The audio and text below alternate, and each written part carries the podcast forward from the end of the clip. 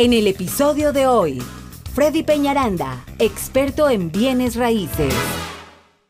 Y bueno, primer segmento del día de hoy y es acerca de cómo hacer una contingencia para cuando quiero comprar una casa y quiero rentar mi casa actual. Y eso es muy diferente a cuando quieren venderme. Dice, Freddy, pero es casi lo mismo. Le digo, no, son dos cosas totalmente diferentes. Y ahorita pues se presta mucho. Y, y en qué casos? Muchos dicen, Freddy, pero todavía no tengo ni siquiera mi casa. No, pero te sirve ir aprendiendo este tipo de cosas para ver qué puedes. Normalmente uno piensa que solo tengo la opción de, vender la que tengo y también tienes opción de poder rentar la que tú tienes. Digo, muchos, más que todos los latinos, normalmente tenemos eh, niveles de ingreso más altos cada año, mucho más altos. Normalmente, de verdad, no es porque nos demos de mucho, pero casi ninguno de los latinos termina de pagar su casa a los 30 años. no, no, no. Casi siempre abonan 100, 200 dólares, 10, 12 años ya están saliendo de su primera casa.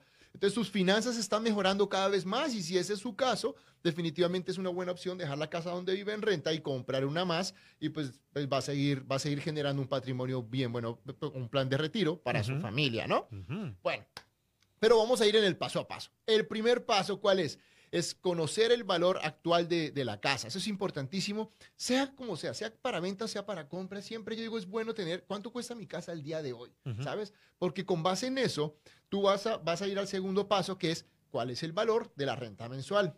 No es solamente que te digan, bueno, por su casa va a pagar 1.400. Ideal que el valor de la renta esté entre el 0.8 y el 1% del valor de la renta. Son los rangos. O sea, si mi casa cuesta 180 mil, debe estar cerca de los, entre los 1.500, 1.800, ¿no? Por ahí podría estar el valor de la renta mensual. Correcto. Entonces, por eso es importante que usted sepa cuánto cuesta mi casa al día de hoy y con base en eso ponerlo en una balanza si lo que le van a pagar de renta es bueno o es malo. Y ese es el segundo, es verificar el valor de la renta. Freddy, y el documento que te manda el condado para pagar las taxas, ahí te dice un monto de lo que el condado piensa que está el valor de tu casa. ¿Eso es un número real?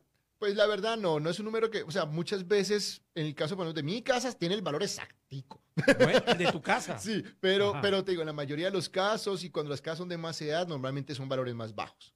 Entonces, no, hay que hacer la tarea. Definitivamente su agente de bienes raíces tiene que darle el valor actual de la casa, comparando con las casas que están alrededor de la suya, con la misma condición, con, o sea, con todo, ¿no? En edad, en tamaño, en todo. Porque mucha gente me dice, no, es que aquí están vendiendo una casa de, de 350 mil. Claro, pero esa casa es mil square feet más que la suya. Tiene que comparar, y en esto decimos comparar peras con peras y manzanas con manzanas. Su casa debe compararla con lo que es más parecido a la suya. Entonces, eso es un segundo punto. Tercer punto, debemos verificar todas las deudas de la casa, ya que normalmente usted siempre, lo ideal es que, es que lo que usted recibe del pago mensual sea por lo menos, bueno, el mortgage, que lo que tenga que pagar de asociación, todo eso. Lo ideal es que nunca la renta, el valor de la renta sea más bajo que estas deudas. Que no importa si se va a ras, pero que al menos le cubre el valor sería la parte ideal, ¿ok? Porque usted definitivamente, pues tiene, incluso en algunos casos queda un equity positivo, que es en muchos casos. Entonces siempre intente que ese número, ojalá sea que le quede positivo, obvio, sin subirse el valor de la renta fuera del mercado. Por eso es importante poner todo en una balanza. Pero la verdad ahorita, y, lo que hablábamos nosotros, eh, pues, a, través de toda esta recesión, la verdad, eh, Jorgito, es que sí se va a presentar una muy buena temporada para, para las casas de renta.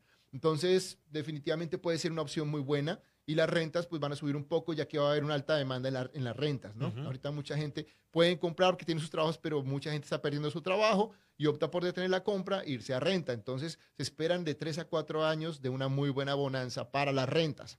Entonces, en ese sentido, pues definitivamente es eso, pero importante que lo que yo le digo, no permita que si, que todos los gastos son 1.800 y y la renta, digamos, que usted pague 2.200 por el mortgage, por el y por todo, y le van a pagar 1.600 de renta. No, ahí no va a ser negocio, mejor venda la casa porque está generando un equity negativo. Entonces, pues la verdad no, no es bueno porque usted tiene que estar poniendo dinero y adicional a eso ni siquiera tiene para una contingencia para reparaciones. Entonces, si, si le queda el número igual o por debajo, estamos con un semáforo en verde y seguir adelante, ¿ok?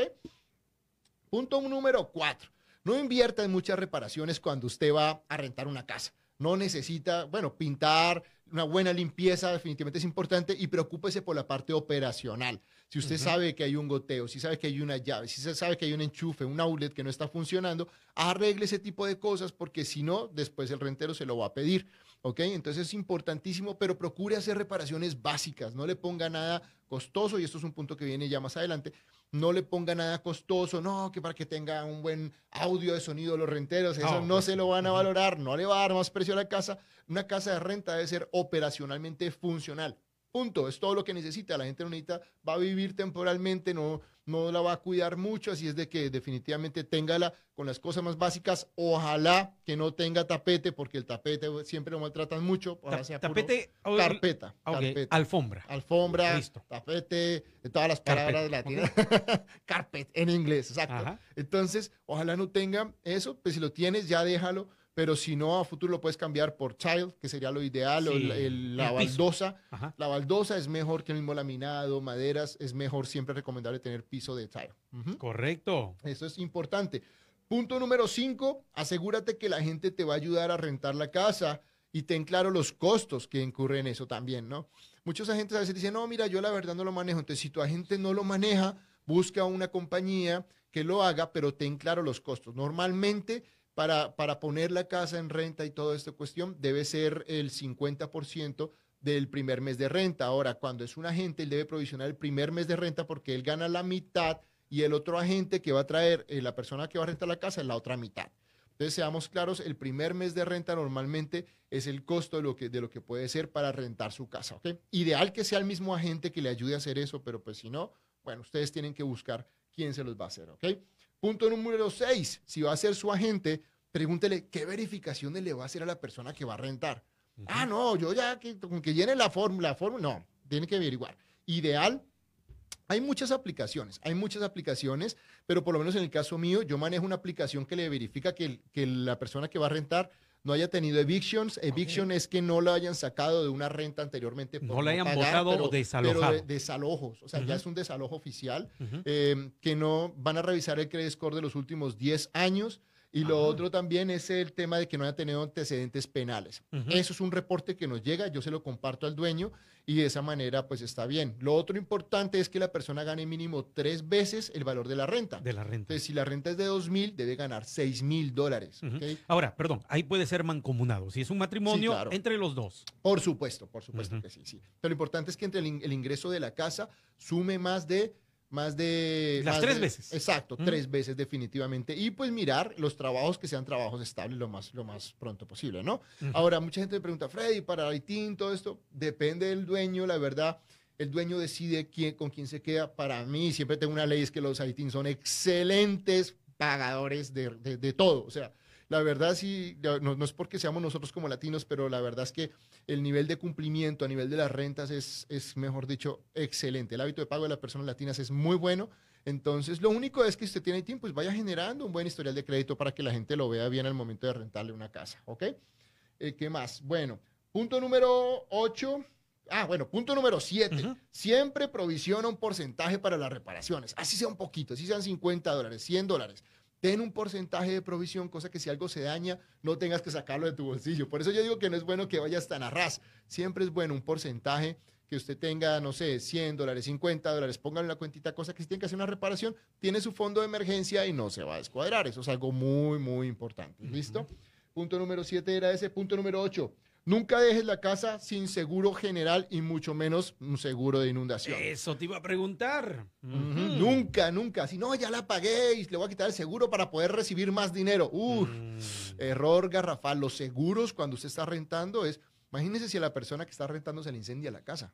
Usted perdió mm. todo. Así es de que mucho cuidado. Y son tres seguros. El seguro general, el seguro de inundaciones y la persona que renta debe tener un seguro y le debe dar una copia de ese seguro a usted. Correcto. Eso es importantísimo. No, que yo no voy a tener el seguro. No le rente, es mejor, porque si algo llega a pasar, usted tendría que cubrir por todos los bienes que tiene esa persona dentro de la propiedad. Dentro de la propiedad. Eso es una responsabilidad adicional. Y la verdad, los seguros para las personas de renta son, no son nada. No son tan caros como los de casa. Exacto. Entonces, definitivamente, punto importante. Punto número nueve, dependiendo el caso. Y eso se lo va a decir la persona que le va a hacer el préstamo. Si usted gana muy bien, puede que no tenga que poner la casa en renta antes de moverse, pero eso lo tiene que decir cuando usted ya tenga su carta de precalificación, obviamente que eso es uno de los pasos principales, es después de, que usted ya sabe los precios de la casa, tiene que reunirse con su oficial de préstamo y decirle, bueno, Víctor, dígame, ¿puedo yo, tengo yo que rentar la casa antes de moverme o puedo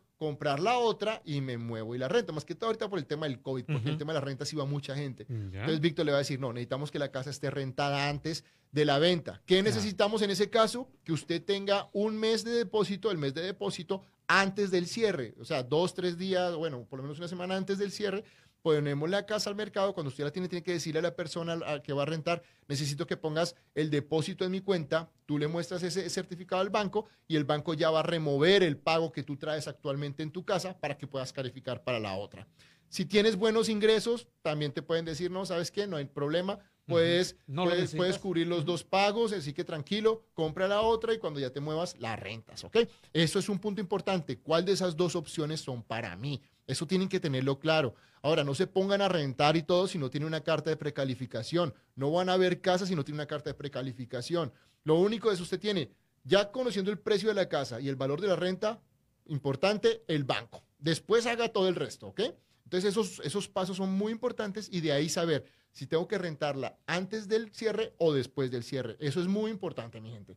Listo. ¿Y qué más sería? Depende de tu caso. No. Y no se aconseja, puntos adicionales, no se aconseja rentar casas con piscina ni con, con reparaciones lujosas.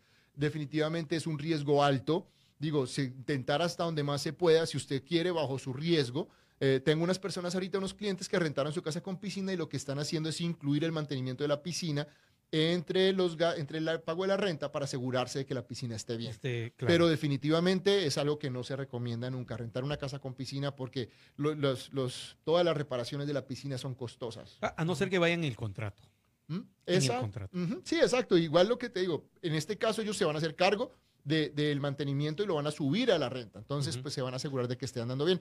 Pero lo mismo, si tiene cosas costosas en la casa, quítelas antes de rentar, si es posible, y, y, pues deje la casa lo más básica posible, ¿ok? Freddy, pienso rentar mi casa y se- seguramente van a llegar muchas personas con la intención de rentarla. Este, ¿quién pone el precio del fee que tienen que pagar para verle el crédito y todo lo demás? El fee. eh, Ah, las verificaciones y todo sí, eso. Ah, esas son las plataformas. Normalmente en el caso mío Ujú, eh, cuesta 35 dólares y se verifican todas las personas mayores de edad. y eso lo paga la persona que está aplicando, no Ujú. tú. Entonces, el que va a aplicar paga directamente en la plataforma y a mí me llega el reporte como, como dueño de la casa. Yo como dueño puedo decir, este, el costo es de 50.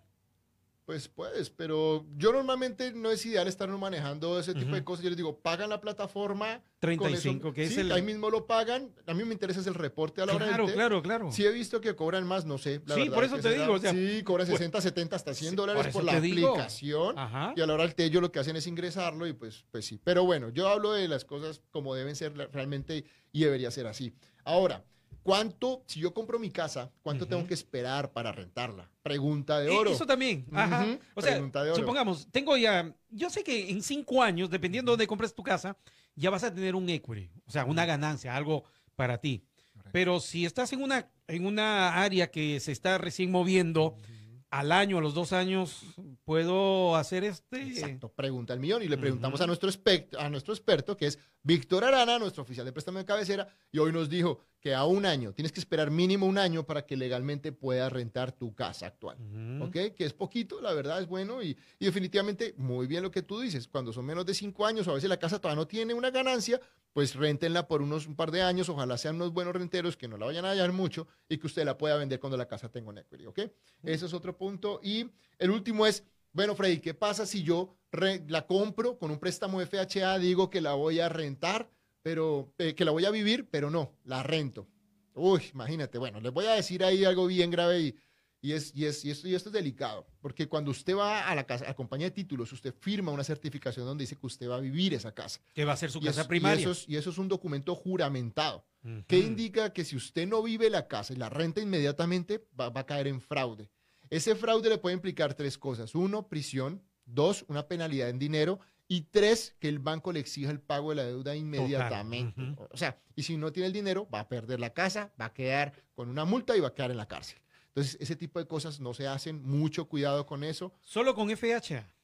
O sea, mientras usted diga que la casa la va a vivir Ya. y, y no lo hace, porque es que son diferentes los down payment. Un préstamo convencional para vivir es el 3% al 5%. Ujú. Si tú vas a comprar una propiedad para renta, es el 20%. Sí. Entonces, mucha gente quiere poner poquito de dinero para hacer que lo voy a hacer y vuelvo y te digo, y después resulta que la rentan. Ojo, o sea, eso es bajo la responsabilidad de ustedes, pero si les voy a decir algo, es delicado, en donde el banco o alguna de las entidades se den cuenta, se van a meter en un problema muy, muy grande. O sea, no lo hagan. No lo hagan, definitivamente no. Esperen un año y lo hace con tranquilidad y bueno, bien hecho. Uh -huh. Listo, señores. Bueno, mi gente, señores. pues no siendo más, soy Freddy Peñaranda, soy agente de bienes raíces de confianza. Y ya sabes, si está interesado en comprar o vender su casa o rentar, bueno, rentar solamente yo manejo en estos casos, pero normalmente manejamos más compras, ventas, cuando usted va a comprar su casa y va a dejarse en rentas y obviamente lo apoyamos en eso.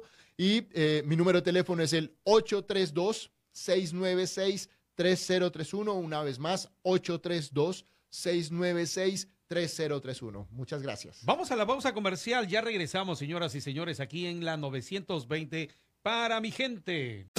Hasta aquí lo que teníamos preparado para este episodio. Si te ha gustado el capítulo de hoy, dale me gusta, comparte y comenta. Así podremos llegar a ayudar a más personas como tú. Te esperamos en el próximo episodio de Hablando de Real Estate con Freddy Peñaranda.